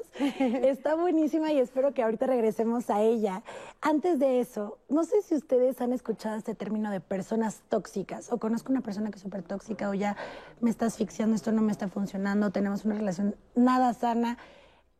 ¿Cómo lidiamos con este tipo de personas? Estábamos hablando, eh, Cris, cuando vimos la investigación de este tema y decíamos, ¿se puede ser tóxico todo el tiempo? Y a veces nos decía la Y, las do- y nosotras, sí. de que sí, pero también otros decían, no, es que hay veces que solamente con una persona eh, te vuelves y te comportas de forma distinta. Bueno, o sea, hay unas maneras distintas de esta toxicidad al parecer. Hay mucho que aprender de este tema. Eh, por ahí se proponía el, el título de Evitemos a las personas tóxicas, pero decíamos, hay que, no se trata de evitar, se trata de cómo lidiamos con esta sensación de estoy conviviendo o soy, puede ser, no lo sé, una persona tóxica. Así que no se lo pueden perder. ¿Cómo lidiar con una persona tóxica en nuestras vidas? Nos vemos el siguiente miércoles. Cris, tenemos que ver ese Sí, programa. buenísimo programa, Va a buenísimo. estar muy bueno. Ahora, de sus comentarios y de textos. Em, tenemos una de sus llamadas em, que nos deja Juan Francisco Meso. Dice, la frustración surge cuando uno no alcanza alguna meta, un objetivo, un antídoto. Desde mi experiencia es la poca tolerancia, esa actitud que implica respetar las opiniones, ideales, prácticas, creencias y actitudes de los demás, independientemente de que choquen o sean diferentes a nuestra opinión. Ejemplo, ahora, respetar y aceptar las preferencias sexuales de las demás personas sin juzgarlas, Eso sin ofenderlas, y debe resaltar el amor y el cariño que existe entre dos personas sin importar la tendencia. Nos dejan este comentario de Juan Francisco. No me queda muy claro la aceptación de las emociones. ¿Cómo puedo aceptar mis emociones si ni siquiera las puedo reconocer? Nos pregunta Verónica Gómez. Buenísima pregunta. Ay, ¿le puedo contestar? Sí, claro. me encanta. Hay una página maravillosa eh, que hace el Dalai Lama con Paul Ekman, creo que es, que se llama El Atlas de las Emociones. Por favor, métanse, es una joya digital donde nos me enseñan primero cómo es el mecanismo que esta energía se pone en movimiento y nos enseña a nombrar. Y también en esa página podemos encontrar las reacciones naturales que tenemos ante el enojo, la frustración, la ansiedad, la tristeza y los espacios que podemos abrir para dejar de reaccionar y empezar a accionar de forma distinta. Me encanta esa página porque le pone nombre y apellido a ¿Cómo las dijiste? emociones. ¿El Dalai Lama con quién? Eh, con Paul Ekman. Paul Ekman. Esto es importante, el nos los van a Atlas, preguntar sí. seguro. El Atlas de las emociones. Y prometo que lo dejamos en Este, redes para que... Está ¿Sabes en español también? y en todos los idiomas. Hay muchas traducciones. Y me gusta mucho usarlo como un recurso pedagógico en, en el consultorio, porque podemos ir explorando la intensidad. Por ejemplo, la Te sorprendes, frustración ¿eh? Cuando pasa es eso. parte del enojo. Pero es, lo- es muy distinto que yo me frustre aquí porque hace un poquito de calor y estoy sudando y el maquillaje se me corrió, a que me frustre porque no me dejan avanzar como mujer y entonces el otro gana tres veces más que yo. Es muy distinto. El origen Claro. y la consecución de esa frustración. Sí, una, una, una de ellas tal vez puedes en este momento migrar a otro lado, como tú nos decías. A ver, en vez de pensar eso, pienso, estoy en diálogos, qué padre, me están viendo y tal. Y la otra, pues es algo mucho Pues más sí, a ver, complejo, capacidad de agencia, sigo trabajando ahí, me cambio de lugar, ¿no? Y entonces en esta página lo que podemos ver es todo este rango de emociones, esta diversidad, y podemos también identificarnos cuál es la emoción que nos mueve más. Porque eso sí yo creo que habemos personas, por ejemplo, en mi caso, yo soy muy iracunda, ¿no? Eh, em, el enojo es parte de mi, del fuego que traigo, pero cuando aprendo que eso me lleva al movimiento y que aprendo que eso me da positiva. estructura y aprendo que me sirve, ¿no? Entonces ya lo uso. Claro. Y es que aparte las emociones también eh, nos dan esos mensajes. O sea, ahorita que decíamos, no hay negativas ni positivas, pero eh, el sentirme incómoda me está diciendo algo y tengo que voltear a verme qué me está diciendo esta emoción que me está haci- haciendo sentir como el incómoda. miedo, da por ejemplo, el miedo o la frustración, o no, o todas las que, que conllevan a la frustración. Este, yo quería sumarme a eso que dices, Brené Brown acaba de sacar también el Atlas del Corazón. Divino libro. Divino libro divino. también. Y es justo esta idea, ¿no? tarea. Sí, el Atlas del Corazón de Brené Brown, no se lo pueden perder y también está en audiolibro. Y este, y es un poco esta idea de, de pasta decir. dura. Sí, yo ya lo, yo Porque tengo en es los un libro de referencia Bellísimo. fundamental también para educar a los jóvenes. Exacto. Y, y un poco esto que decíamos de nombrar. O sea, nombrar las emociones para que se hagan reales. Aunque no podemos, tienes toda la razón, la palabra nos queda corta, pero Sí. por lo menos hay que empezar por la palabra, ¿no? Porque la palabra conecta justamente con el pensamiento y con todo esto que a mí me parecía fundamental para dejar de ser eh, ignorantes en el Y tema es de las el inicio, siempre es el inicio. El conocer algo siempre es el inicio. Cuando lo desconoces, no sé para dónde voy, pero conocer algo es el inicio para decir, ok, por aquí arranco, esto estoy sintiendo. Y, y ahora que decía en el corte, estábamos como hablando de muchas cosas, sí un punto es el- la educación que hemos tenido, sí, sin duda. Yo Sí. que el tema educativo me apasiona, sin duda, hay cosas en contexto que están pasando que te generan frustración, pero que dices, ¿cómo puedo yo ayudar desde mi posición? ¿No? Yo recuerdo algún maestro que mm, platicando sobre este contexto nos decía, tú empieza por tu microsociedad y, y entonces esto será como esa piedrita que tiras en el lago que hace este eco y se hacen ondas más grandes. Si tú estás consciente de que puedes empezar ahí, es una acción. Yo creo que igual pasa con nosotros. Si podemos empezar desde nosotros, para luego transmitirlo a nuestra familia y decir, sí pasa, cómo podemos trabajar, qué podemos hacer y aprenderlo, es ese granito de arena que podemos ir Claro. dejando en esta sociedad. Oigan, y bueno, vamos a, a ver en pantalla la canalización justamente para la página que nos acababa de recomendar Shoshana. Y les quiero, ahí está, y les queremos decir, Atlas de las Emociones, lo van a ver en inglés, pero ponen traducir y se traduce al español. Ya lo revisó en la producción de, de diálogos y ahí se los estamos dejando para que tengamos todos acceso porque es importantísimo, sin duda. Y bueno, acompáñenme a ver el siguiente testimonio de Daniel Cruz. Vamos a, a ver él cómo maneja este tema de la frustración. La frustración, ya eh, pues a esta edad, tengo 43 años, ya reflexionando sobre pues, el recorrido de mi vida, Sí, es un tema que, que, me acompaña desde que ya era yo niño. Me acuerdo, sí me acuerdo haber sido en cierto momento un niño así medio berrinchudo y, y ya ubico que era, sí era una frustración de un muñequito que no se paraba bien ahí en el, en el suelo de la casa y, y, hacer mucho coraje porque no se paraba el muñequito, ¿no? Entiendo yo, y por, por como lo he vivido, eh, es eso, que, que, uno tiene ciertas expectativas de cómo debería ser el mundo, cómo deberían pasarme las cosas, y cuando no pasan uno se frustra. En este momento muy particular, un tema con, con eh, las convivencias con, con, con, mi hijo, eh, mi niño, eh, que yo quisiera estar, pasar más tiempo con él, por ejemplo, y esto no es posible por, por unos temas ahí complejos. Eh, y, y, pues sí, este es, frustrante, eh, se siente uno impotente. La impotencia es un, es un sentimiento muy, híjole, pues muy cruel, muy duro. Manejarlo sí ha requerido, este, pues acudir a, a, terapia. Y eso ayuda mucho, ayuda a que uno se pueda salir de la situación y ver las cosas como aparte y darse cuenta de que, ok, eh, si yo me dejo llevar por la frustración y el coraje y la impotencia, nada más voy a empeorar las cosas.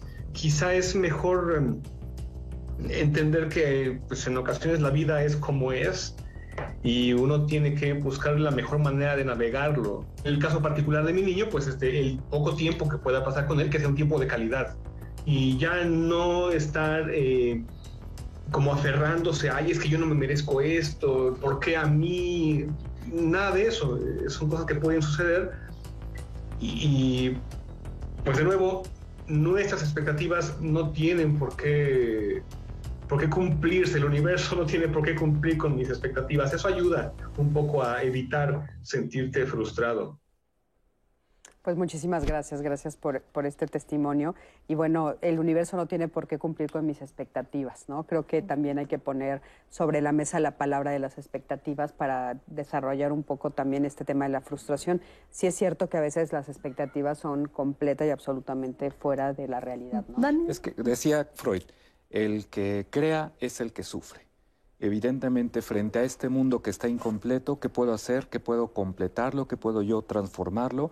Y entonces frente a ese vacío que se me está ahí puesto, entonces, ¿qué es lo que puedo hacer? Entonces, por eso efectivamente esta experiencia que a veces tenemos de sentirnos frustrados también alimenta la creatividad en ese sentido. Y por eso yo desconfío un poquito de estos consejos fáciles. Nosotros lo sabemos en terapia. Cuando llega una persona a nuestro consultorio y nos dice, estoy frustrado, no lo vamos a resolver con consejos fáciles. Va a ser todo un proceso que va a llevar a lo largo del tiempo y que vamos a ir viendo cómo de repente hay picos altos, picos bajos, seguimos haciendo este acompañamiento. Eso también me parece que es importante para que el público se lo quede. Los consejos fáciles no ayudan, a veces generan esta idea de efecto placebo, de que en realidad me estoy eh, superando, sí me estoy corrigiendo, pero después viene la frustración. Me acuerdo mucho de esta película que se llama Belleza Americana, donde de repente está la protagonista en el papel de Annette Bening, va escuchando cassettes motivacionales, va escuchando este tipo de, de mercancía y de productos que se vende también desde el capitalismo, porque el capitalismo también lo que hace es apropiarse de estos discursos y entonces llega un momento donde se frustra y empieza a golpearse. Soy una buena vendedora, soy una buena vendedora, paz, paz, paz. Porque estos consejos fáciles también puede ser una trampa. Hay que entender eso. Es un largo proceso, puede llevarnos toda la vida y nunca vamos a terminar. Por eso la reflexión del compañero me pareció muy interesante. A, mí me parece también muy importante algo que hemos estado trabajando mucho en diálogos últimamente. Fíjate que es el, el es, hemos visto que bueno llegamos a un público muy muy amplio y no todo el mundo tiene acceso a la terapia. Entonces, eh, no todo el mundo puede pagar a un terapeuta y no pueden vivir esos procesos, ¿no? Entonces, por eso también para nosotros es como muy importante darles otro tipo de herramientas que puedan ellos ir experimentando a nivel de, de la casa y, y, hablando de eso, o sea, a nivel individual, lo que ellos puedan hacer para ir creciendo en la medida de las posibilidades de cada quien. Obviamente, siempre eh, tenemos canalizaciones este, más económicas y opciones y por eso nos parece como importante encontrar otros recursos como este programa, ¿no? Y entonces, eh, en ese sentido, por ejemplo, no le respondimos a la persona que nos decía, me frustra no poder comunicarme con mi pareja y yo creo que eso debe de estar también en el ambiente de muchas familias que nos están viendo. Adelante. Hay cinco secretos para la comunicación. David Burns este, los nombra y, y ya hemos pasado algunas veces por ahí. El primero es reconocer lo que la otra persona te está diciendo, porque si no, estamos cada uno en nuestra trinchera y no logramos comunicarnos. Reconocer el ápice de verdad, lo chiquitito de verdad de la otra persona, inmediatamente ayuda a bajar. Dos, cuando nos comunicamos siempre estamos pensando lo que vamos a contestar y no necesariamente estamos haciendo una escucha activa. Ahí yo lo que les invitaría es que hagamos una empatía tanto a la emoción como al pensamiento de lo que la otra persona nos está entregando. Una conversación tiene que ver con el recibir el mensaje primero, antes de contestarlo.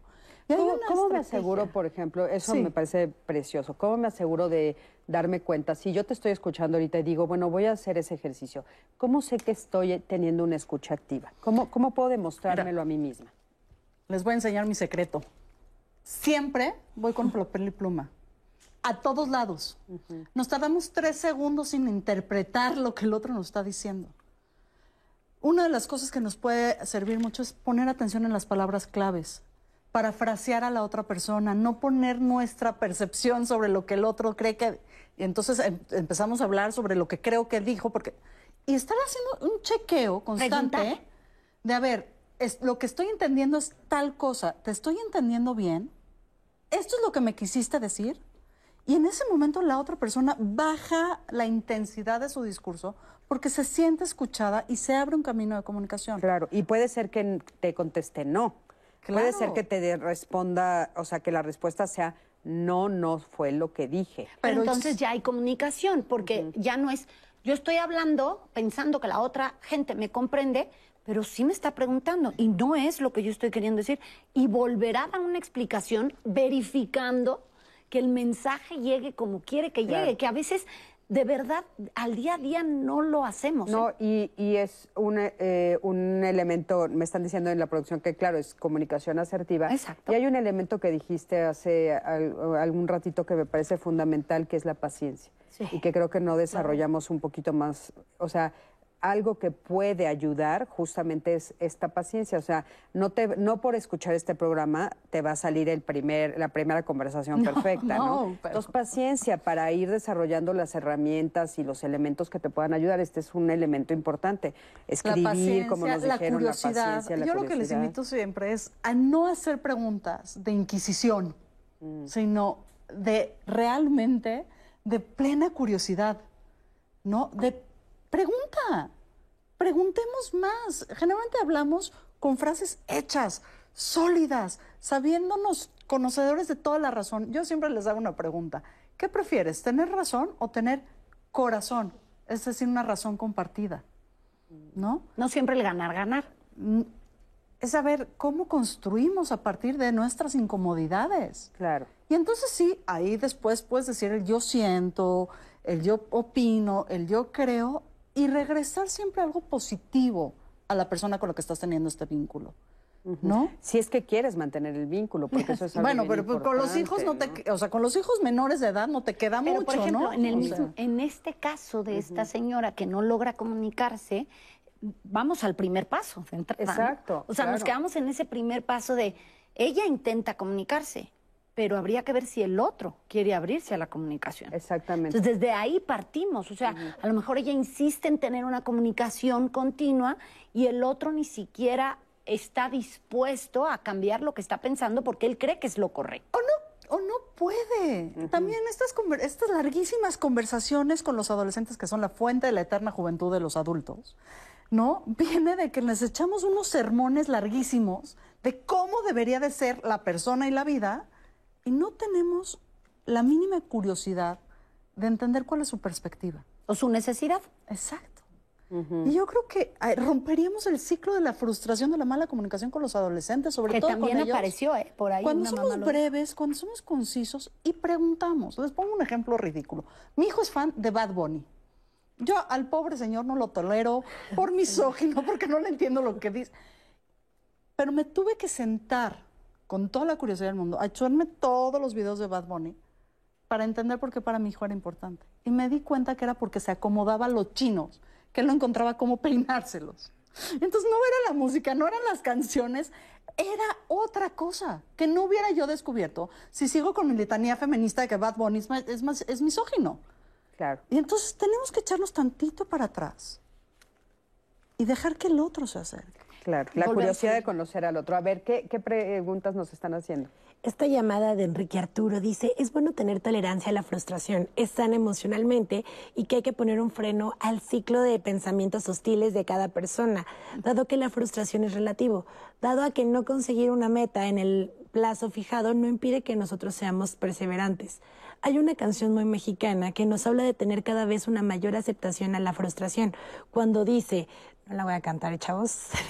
yo, soy uno de los, yo soy uno de los seres eh, que más ha soportado los fracasos. Es la canción de Mujeres Divinas. Nos Ah, deja muy bien. a través de llamadas. Otra, otro, otra llamada. La frustración desde mi punto de vista es un obstáculo psicológico que se vence con la mentalidad positiva y utilizando la inteligencia. Con eso es suficiente para evadir ese obstáculo y lograr lo que uno quiera. Y debe ser uno motivo para insistir. Se debe contar con una conciencia científica. Así le hacen ellos después de fracasos tras fracaso tras fracaso. Eh, eso nos ayuda a lograr el objetivo. Un saludo al panel, nos manda un fuerte abrazo. El ingeniero Javier Guzmán nos manda. Claro, eh, digo, ahorita vemos qué es lo que eh, piensan de ese comentario nuestros invitados del día de hoy, pero antes de eso quiero que me acompañes a ver la siguiente entrevista de Luis Fernando Flores. A mí me encantó la respuesta de Luis Fernando sobre la frustración. Acompáñame a ver. La frustración inicia desde que nacemos. En el momento en el que nos tenemos que enfrentar a que tenemos que llorar o que tenemos que avisarle al mundo que necesitamos algo, ahí arranca nuestra carrera con la frustración. De hecho, la frustración sirve para enseñarnos que las adversidades de la vida nos van a ocurrir a todos los seres humanos y justamente nos ayuda a aprender a soportar el no y que no debería ser devastadora ni insoportable, sino que tendría que ser una experiencia más de la vida y no tendría que ser displacentera, mala o negativa. Y a los seres humanos nos encanta evadirla, evitarla, postergarla, porque es displacentera. Pero en realidad, bueno, la propuesta es que es inevitable. Entonces, si es inevitable, lo que sí podemos hacer es que dure poco. Y la única manera que podemos hacer de que dure poco es recibirla, preguntarle a qué vino, qué es eso que nos vino a enseñar y crear posibilidades. Si lo hacemos desde ahí, va a durar menos y en realidad en lugar de evitarla, lo que vamos a hacer es solucionarla. Tomemos a la frustración como una experiencia maestra, que en lugar de vivirla como un malestar o algo que nos va a causar dolor o sufrimiento, en realidad lo que nos va a ayudar es a potencializar nuestros recursos y herramientas para convertirnos en adultos, para ser seres más sabios, para también aprender a crear realidades que sí nos gusten y eso solo ocurre a través de la llave de la frustración. Entonces depende de nosotros si le damos la oportunidad de que venga como experiencia maestra o como experiencia de sufrimiento. Me gusta mucho, ¿no? Cómo lo maneja. Y eh, bueno, pues eh, para responder a, a esto que estábamos diciendo, si nos puedes repetir otra vez este lo del ingeniero.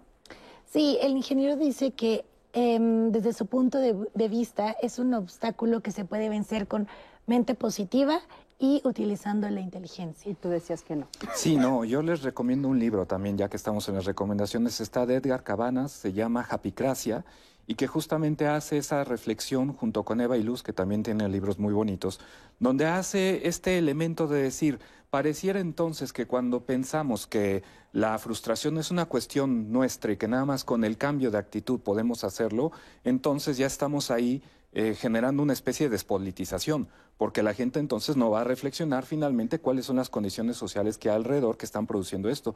Les voy a poner un ejemplo de Brenda Navarro, que escribe también otro libro muy bonito, Cenizas en la Boca. Le escuché una entrevista que decía, es que yo estoy viendo a las mujeres de México que están muy enojadas. Y escucho gente que dice, pero ¿por qué están enojadas? No deberían de estar enojadas. Es la falta de reconocimiento donde de repente dices, oye, si a ti te hubieran matado a una hija, si a ti te hubieran matado a una persona, tú no vas y pintas el ángel, tú tiras el ángel. Entonces Brenda Navarro hace una afirmación en ese sentido. Aguas con estos discursos de eh, motivaciones positivas, cambios de actitudes, porque entonces lo que estamos haciendo es dejamos de reflexionar y problematizar el mundo en el que nos encontramos. Por eso yo decía, mucho cuidado con estas soluciones fáciles que generalmente aparecen en el mercado, porque finalmente lo que terminan siendo es contraproducentes, ya que nos traen este efecto placebo y hacen que la gente finalmente termine frustrándose. Es un proceso largo. Yo entiendo que de repente la demanda de las sociedades queremos saber, danos así rápido de qué se trata y cómo se puede hacer. Pero también es cierto que parte de la responsabilidad de la difusión del conocimiento es que nos abramos a decir, bueno, si es un camino largo, yo en vez de decirte que se cura con un juego de ping-pong, más bien tengo que ser muy consciente de decirte, pues mira, va a implicar ir de aquí al popo todos los días, es un gran esfuerzo, es constante, pero vale la pena. Y entonces desde ahí entonces la, la, persona se pone en una disposición diferente, le damos una expectativa diferente y evitamos que entre en la vigorencia emocional, que es otra cosa de la cual habla Edgar Cabanas. ¿Qué quiere decir la vigorencia emocional? Que de repente entonces estás en esta imagen de siempre estar feliz, feliz, feliz, a este, sonriente, como en tus redes sociales, y eso en realidad lo que estás ocultando es una identidad que este, es una fachada que no puede dar cuenta de tu verdadera personalidad. Claro. Ahora, ¿recuerdan este, eh, esta historia de, lo, de, la creación del foco? ¿No la han oído? De, de Edison. De Edison, que, que, le preguntan, oiga, ¿y no se siente frustrado porque hizo 99 intentos? Porque ah. llegó a, al foco a los 100, ¿no? Y entonces él dijo, no, no, no, no, no, sí sé 99 formas de cómo no hacer un foco. Entonces, no, es, es, preciosa esa respuesta. Yo no sé si sea real o no, pero me parece preciosa porque es, aprendí, en, aprendí el en el camino, ¿no? O sea, lo intenté 99 veces. Vamos a un corte, en un momentito regresamos. Quédate con nosotros, ya estamos al final de Diálogos.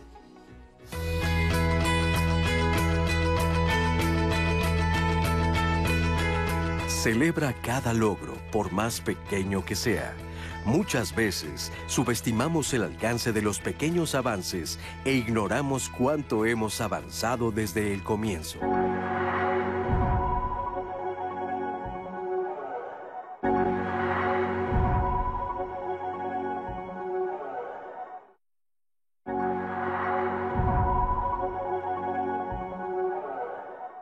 En específico, la frustración es el enojo de no ver realizada la expectativa que tenemos. Se puede confundir con otras emociones como ansiedad, como depresión, pero realmente lo que la frustración nos está diciendo es pongamos un límite para buscar una estructura y que la realidad de la que estamos viviendo se parezca más a la realidad que debería de ser. Pero creo que antes de ese paso hay que decir, siento esto, esto se llama así. Me sentí mal, me enojé, estaba yo molesta con todo el mundo. O sea, el empezarlo a nombrar y a decir, me parece que es el primer paso de reconocer que algo pasa. Lo que nosotros usamos es el lenguaje para intentar encasillarlas, pero la verdad, cuando yo quiero explicar lo que siento, lo que digo va muy por debajo de lo que realmente estoy sintiendo. Identificar es importante, pero también reconocer que no se necesita entonces, si estoy sintiendo frustración, tengo que evitarla, tengo que superarla, tengo que hacer cosas para sentirme feliz. Una vez que reconoces esta emoción, vamos a aceptarla para que de esta manera, esta forma de aceptación hacia esa forma de vida te permite entonces generar otros mecanismos de resiliencia. Yo creo que la gran mayoría de los adultos vivimos esa frustración silente, porque justamente, como decían, nos han enseñado a callar las emociones. Trabajar con los niños a muy tempranas edades sería muchísimo más fácil que, como dice Shoshana, en adultos. ¿Qué nos mete a la frustración? Es qué está mal conmigo y qué está mal con mi entorno. Y entonces podemos enumerar una lista de todo lo que está feísimo. La frustración va a crecer, porque esto es como la levadura del pan, ¿eh? O sea, se va inflando. El enojo no se gasta a sí mismo, se alimenta a sí mismo. ¿Qué nos podría ayudar a salir? ¿Qué está bien conmigo y qué está bien con mi entorno? Oye, me invitaron a diálogos. Me tocó un panel increíble y el cuerpo se empieza a sentir bien. Y esa es mi invitación puntual. Cuando sientas que ya todo el cuerpo te está latiendo, que no puedes más, Respírale una vez y pregúntale, ¿y qué podría estar saliendo bien en este momento, no en el futuro? La frustración es parte de la vida y es una emoción humana que nos permite incluso el desarrollo, la superación, el crecimiento.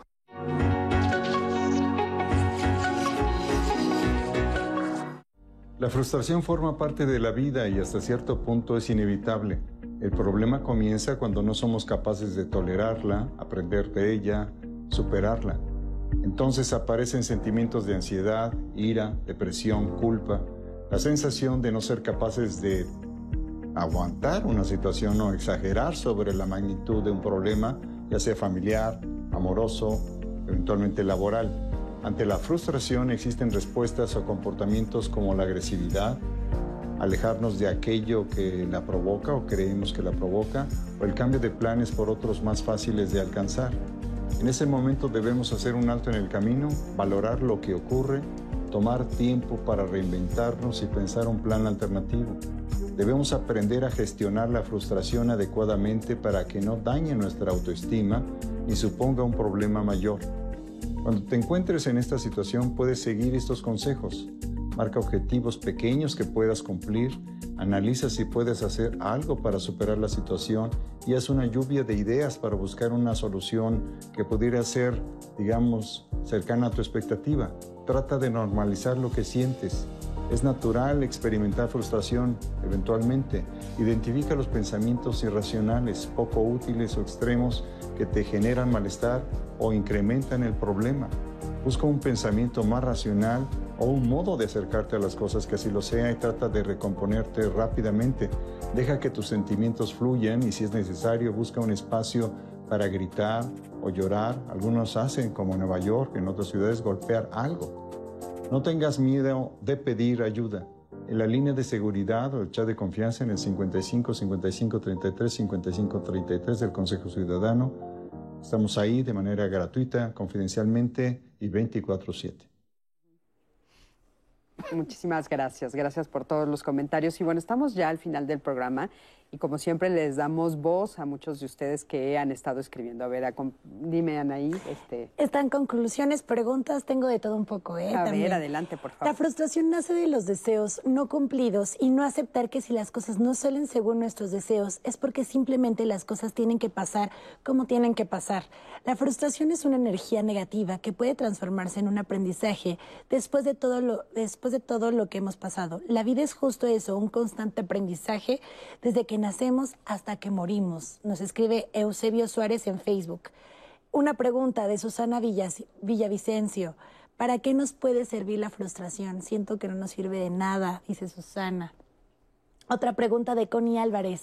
¿La frustración puede ser fruto de la necesidad de querer todo bajo control?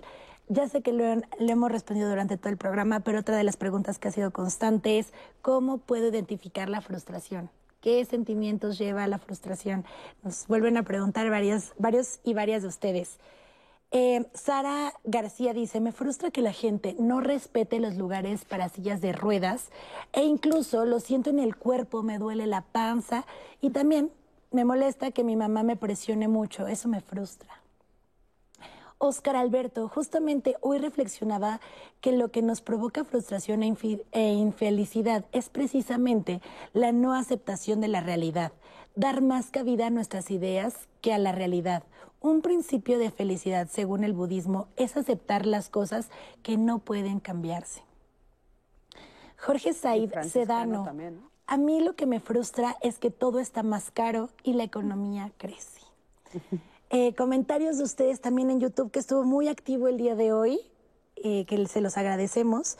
La usuaria Miss Annie Durán dice, me percaté que después de enfermarme de COVID, la frustración es continua, todo me pone en tensión y no sé controlarme. Últimamente lo que hago es respirar, guardar silencio y aclarar la mente y agradecer todo lo que está pasando. Mi gran frustración es que mis hijos de 19 y 25 años son poco afectivos, serviciales, agradecidos, poco apegados a su familia con todo y que he hecho lo posible para formarlos en parte de que sean parte de la familia. Nos comenta Oli Barros. Eh, frustraciones versus expectativas. La suspensión de estudios de mi hijo a un año de graduarse. Trabaja y piensa cambiar de carrera. Eh, si es que vuelve a estudiar, nos pone emojis eh, llorando, dice eso me frustra, Marito eh, Tonil nos los puso en YouTube. a este comentario en YouTube. Abril Sets nos puso también la frustración. En mi caso es porque estoy por terminar justo una carrera que no me gusta. Gracias a terapia me pude dar cuenta que si actúo desde la planeación, desde mi realidad, el dinero, el tiempo, emociones, etcétera, que sí tengo y puede, y puede ser real, em, puedo lograr mis objetivos y no planificar con cosas que no tengo o que probablemente no tendré. Oye, ¿te parece que contestemos audio ahorita? Sí, por supuesto, por supuesto. Este, una, una que me gustaría eh, retomar que, que dijiste desde el principio, que vuelven a preguntar, ¿para qué sirve la frustración? A ver si cada uno desde sus propias este, eh, líneas terapéuticas nos dicen, ¿para qué sirve la frustración? Yo creo que la, la frustración te hace reconocer que a lo mejor hay cosas que tienes que eh, en, en, ese autoconocimiento saber qué puedes y qué no puedes hacer o qué te está limitando.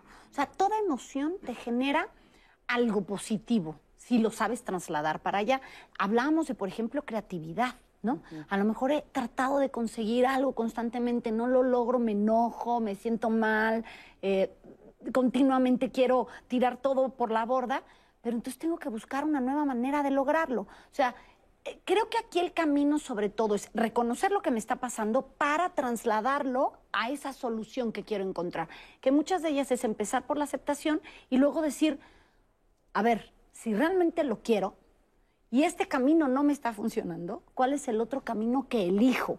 A lo mejor me va a llevar más tiempo, como decía Ricardo, a lo mejor es ir al popo todos los días. Tengo el deseo de hacerlo, que creo que ese sería el punto educativo cuando hablo de la educación, que tanto hemos enseñado a tolerar que a veces necesitamos más tiempo para cumplir aquello que deseamos con, con mucho gusto, ¿no? Uh -huh. Con deseos. Si yo tuviera que reflexionar para qué sirve esa emoción, no es que tenga una utilidad, pero sí creo que la frustración también de repente ayuda a reconocer y a conocer al otro. Uh -huh. Lo voy a dar como un ejemplo. Yo, por ejemplo, cuando era pequeño, estaba en la primaria, era, digamos, el niño bueno, el admirado por toda la, muy popular dentro de la primaria, y entonces era muy soberbio. En el momento que cambio a otra escuela que tiene otras características totalmente diferentes, me fue totalmente al revés, me aplastó. De repente empiezo a ser bulleado, empiezo a ser acosado, empiezo a vivir otras experiencias. Y con los años he reconocido que esa frustración que vivía durante esa época me ha hecho muy sensible al otro me ha hecho muy sensible a entender y a conocer el dolor del otro. Entonces me parece que ese es un elemento. Si podría decir que para qué sirve la frustración, es también para empezar a abrirse al otro. Decía Pablito, o bueno, el doctor Pablo Fernández, decía el doctor Pablito en una lectura como todo mundo está mirándose al ombligo y le das la espalda a los otros, me parece que la frustración justamente es un elemento donde al problematizar te empiezas a abrir al otro. Uh -huh. Y en este conocimiento del otro me parece que ahí hay un gran aprendizaje que es muy necesario porque justamente estamos en una sociedad totalmente individualizada. ¿Empáticos? Quizás sí, nos ayude Es una a ser forma de empatía, así es. O sea, es una forma de convertirnos en empáticos. Sí, porque entonces el otro, tú ya sabes qué se siente, ya sabes qué es estar en el lugar, ya sabes qué es mostrarte en esa posición y entonces ya puedes reconocer esa emoción que antes no podía reconocer bajo esa soberbia en la que yo vivía, pues entonces no sabía cómo ponerme en el lugar del otro. Ponerse en el lugar del otro es importante y para eso sirve la frustración. Yo creo que la frustración lo que hace es que nos pule. ¿no? Hay dos formas de crecer. Una es como adentro del nido, en la calidez, en la... Y la frustración es la carencia de, de recursos, es decir, los recursos que yo necesito para que este mundo que yo imagino posible se suceda, no están. Y entonces nos empezamos a pulir y a pulir y a pulir. Y tenemos dos grandes alternativas ahí. Uno, darnos cuenta de cuáles son los recursos que necesito, ¿no? Primero, ¿cuál es mi deseo? Y dos, ¿qué recursos necesito para conseguirlos? Y la otra es la fuente de nuestro propio poder. A diferencia de la tristeza, que lo que hace físicamente es que nos hacemos huevito y nos achicamos porque lo que necesitamos es que alguien nos apapache y nos contenga. El enojo lo que hace es una fuerza expansiva, que se abre. Y, la frustración es una, capacidad, una gran capacidad de abrirnos y encontrar cuál es nuestro deseo verdadero. La pregunta que yo les haría cuando se sientan muy frustrados es, ¿qué te está doliendo de ti y del mundo en este momento? Y puede ser el origen de nuestro propósito. ¿Y qué puedes hacer con ello? Como nos, nos da el origen del propósito. Por eso es tan importante, porque cuando reconocemos no las circunstancias, sino la esencia de lo que nos está doliendo, también podemos encontrar ahí en dónde queremos poner nuestra vida con B mayúscula. Ahora, eh, otra de las preguntas que, dijeron mucho es, ¿cómo la identifico? ¿Cómo identifico la frustración? Ahorita tú dijiste, bueno, es el enojo, ¿no? Y entonces puedo salir y así. Hay muchas personas que nos han dicho, me siento triste. O sea, la frustración también trae tristeza. También la frustración... Brené Brown lo, lo dice justo en este libro de- del Atlas del Corazón, que el enojo es una emoción que oculta otras Es el emociones. disfraz de muchas que, emociones. que como es tan grande y tan eh, ruidosa, esconde otras emociones. Las emociones nunca vienen solas. No. Además, como que es lo más fácil de sacar. Hay O sea, un meme que me gusta mucho, eh, a ver si lo encuentran nuestros amigos de redes, que parece una madeja de muchos hilos de colores y dice, así está mi cabeza. Voy a terapia y cada madejita acaba en su lugar, ¿no? Entonces, cuando dicen, ¿cómo puedo descubrir si estoy frustrado o no? Una es cuando sientes esta cosa que te arde por adentro, pero también hay otra forma de descubrir la frustración, que es cuando dejas de intentarlo todo. O la asidia, cuando ya, todo me da igual. La Lo suelto. total. Fluyo. Y a ver, si están en esa posición, también están en frustración. Y déjame explicar cómo funciona e- esa frustración. Yo pongo un objetivo hasta acá. Para cumplir este objetivo necesito 100% de recursos para llegar. Pero hay algo en mí que me hace creer, sentir, pensar o percibir que no voy a alcanzar. Entonces, ¿para qué pongo el 100% de los recursos? Pongo el 80, pongo el 70% de los recursos. Obviamente no vas a llegar. Entonces llegas hasta aquí. Tienes evidencia de que tus sueños son guajiros y que no los vas a alcanzar nunca. Y entonces estás parada aquí, esto es lo- lo que te está reportando la realidad es esta. Dices, bueno, ¿para qué vuelvo a intentar? ¿Para qué vuelvo a poner, invertir todos estos recursos si nunca lo voy a alcanzar? ¿Cuáles son estos cinco recursos? El tiempo, el espacio, el conocimiento, las relaciones y el dinero. Entonces, si estás en esta cosa de ya no puedo hacer nada, ya ni modo mejor fluyo, así son las cosas, ¿ya para qué? También estás viviendo frustración. Y esos son los dos polos. tristeza, ¿no? Es el berrinche absoluto y el silencio, que no es el silencio de recogimiento, sino cuando ya te rindes y te resignas. Y puede ser que ahí esté la tristeza, ¿no? Como dice Alicia, o sea, que en ese momento me sienta triste, entonces también la tristeza, eh, en esta, respondiéndoles a esta pregunta de cómo la identifico, o sea, cómo identifico que estoy, en- estoy sintiéndome frustrada, este, pueden ser estos dos extremos. Porque hay otro en medio, ¿no? Que es, bueno, ser realista, que es lo que decías, que no es la "Ya- me rindo y lloro y no, no, sino más bien es, ok, puse mis expectativas muy altas, creo que tengo que replantearlas, revisar estos puntos y entonces hacer algo que sí pueda yo Que alcanzar. yo creo que ese es cuando ya hay un trabajo. En el Exacto. momento en que tú dices, ok, sí me puse las expectativas muy altas, sí lo sigo deseando, pero tengo que bajar esas expectativas y trabajar primero a lo mejor al primer escalón y luego voy por el segundo. Es que ¿no? resignación y aceptación no son lo mismo. No, no son lo mismo. Resignación es cuando renuncias A a, todo. todos tus recursos.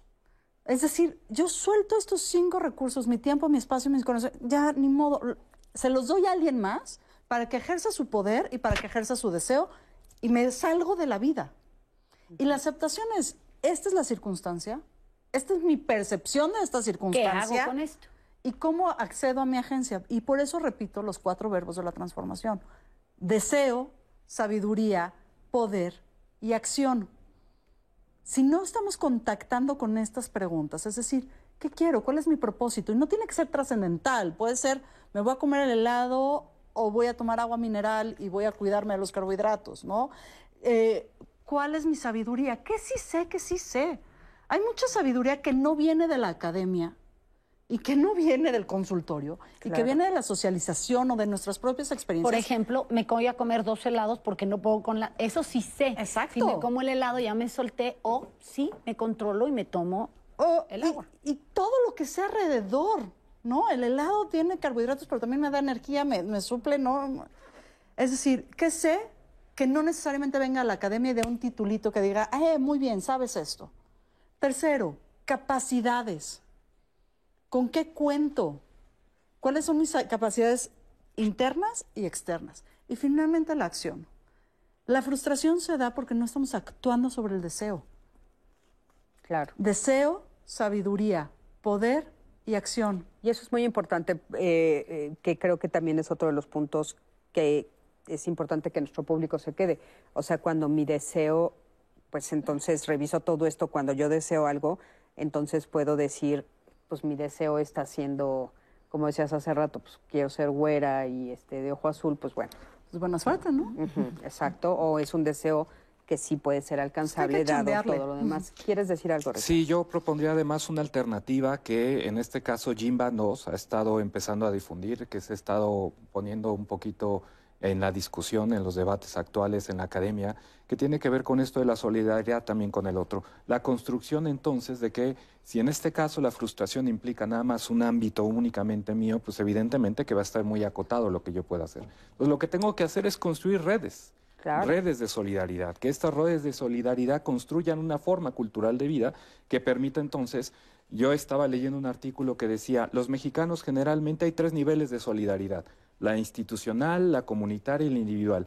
El mexicano generalmente está en la individual y además por poco tiempo, por ejemplo, cuando sucedió lo del terremoto de 2017, pues sí fuimos ahí a apoyar solidariamente, pero solamente durante dos semanas.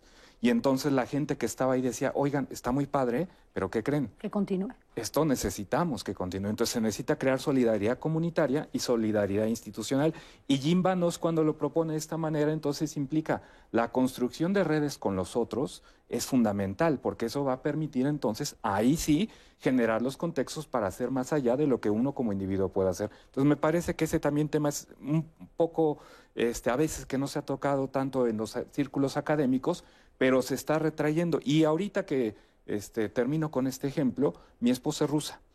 Conociendo justamente la cultura rusa, ellos son una cultura donde justamente son tremendamente colectivos. Ellos han vivido tres grandes crisis históricas que los han tenido en la lona. ¿Cómo es que llegaron a levantarse? Pues por, por procesos de solidaridad en conjunto que ha permitido entonces que, este, voy a dar un ejemplo último así muy rápido, si tú vas a todas las cocinas en Rusia vas a encontrar que ellos, si algún día se rompe la cadena de alimentos como sucedió ahorita en el COVID, ¿por qué no fue una gran crisis? Pues porque todo el mundo tiene en sus alacenas conservas, vas ahí a, a la casa de mi esposa ya y tienen sus alacenas conservas y en el momento que llegó un desabasto de alimentos, entre todos se fueron apoyando. Eso entonces me parece que es muy importante que podamos ir reflexionando a futuro. La solidaridad también es un elemento importante para la construcción. Fundamental. Y como bien lo está, qué buen ejemplo nos pones, muchísimas gracias, porque aparte empieza justamente en el núcleo familiar o en el núcleo en el que tú te conformas. O sea, la familia es con quien vives, no necesariamente los lazos sang- consanguíneos. Entonces, claro, ¿no? Es, es esto de, de, eh, esta idea de es que lo tengo que hacer yo solo y tengo que venir desde abajo. Por estas eso, competencias, Sí, sí. por eso, es- por eso ese ejemplo a veces de Slim a mí me brinca porque dices, a ver, pero entonces eh, en esta individualidad queremos que, que sus hijos no tengan nada. O Pero- sea, ¿no? Y entonces que empiecen desde abajo, cuando entre más bien es que toda la sociedad tenga, que todos tengamos, que se produzca más empleo, que todos estemos bien pagados. Pues tú o sea, sabes eso que es bien es- importante. Es uno de las habilidades que las empresas que están recibiendo jóvenes actualmente de universidades le han pedido a las universidades que desarrollen, sobre todo habilidades blandas, ¿no? Y una de estas es el trabajo en equipo. Ay, Pareciera sí. que lo venimos desarrollando, pero no. O sea, quitar un poco esta parte individual para aprender a trabajar en equipo y, y- y aprender a dar y a convivir. Oye, y, en- y como sociedad, digo, ya estamos al final, pero como sociedad abrir a todos los jóvenes. Ahorita todos los que están saliendo les piden, tienes que tener este años de, de experiencia. Laboral. Estoy saliendo de la universidad, por favor, ábranles es que las ahí está el- puertas. el- otra vez el epicentro del modelo económico como fuente generalizada de frustración. Si los derechos no son universales, universales, universales, no va a funcionar la sociedad. Sí, tenemos que cambiar Lo que pasa es que el modelo de privilegios lo que dice es que hay gente que por género, es decir, si es hombre tiene más derechos que es mujer, si es blanca o racializada, pues tiene más derechos por ser blanca, si es urbana tiene más derechos. Y entonces tenemos que pensar también interseccionalmente. Estamos ¿sí? equivocados. Que nuestros privilegios en realidad lo que están haciendo es una inequidad en el sistema. Y la frustración nace en que hay sectores, grandes sectores vulnerados de la sociedad, que no pueden acceder a su deseo, porque ni siquiera pueden acceder a sus necesidades básicas. Exactamente. Y mientras no decidamos eh, poner en el ojo del huracán el modelo social y económico en el cual todos nosotros convivimos y compartimos, difícilmente estas falsas patologías individuales se van a resolver. Pues nos quedamos con esa reflexión que hicieron los tres muy puntual, que me encanta, y me sumo a ella, por supuesto. Muchísimas gracias a los tres por haber estado aquí, gracias por, por todo su expertise, por lo generosos que son con su conocimiento y por haber venido esta mañana a compartirlo aquí con nosotros. Se los agradezco muchísimo. Mi queridísima Anaí, gracias, por estos miércoles que me encantan contigo. Gracias a ti que estás del otro lado de la pantalla. Gracias a todo el equipo de Diálogos. Eh, y quédense con nosotros en Canal 11, que ya saben que tenemos una programación maravillosa. Yo soy Cristina Jauregui. Nos vemos aquí la próxima semana en Diálogos en Confianza de Saber Vivir. Por favor, no se, no se olviden. Y aparte, vamos a hablar la próxima semana. de- Se me fue el tema. ¿Cuál tema vamos a hablar? tóxicas. Personas Ah, tóxicas. de personas tóxicas. Me pusieron atención. Las personas no son tóxicas. Evitemos los vínculos. Evitemos Qué a las personas tóxicas o como dicen por aquí, relaciones tóxicas. 哈哈哈哈哈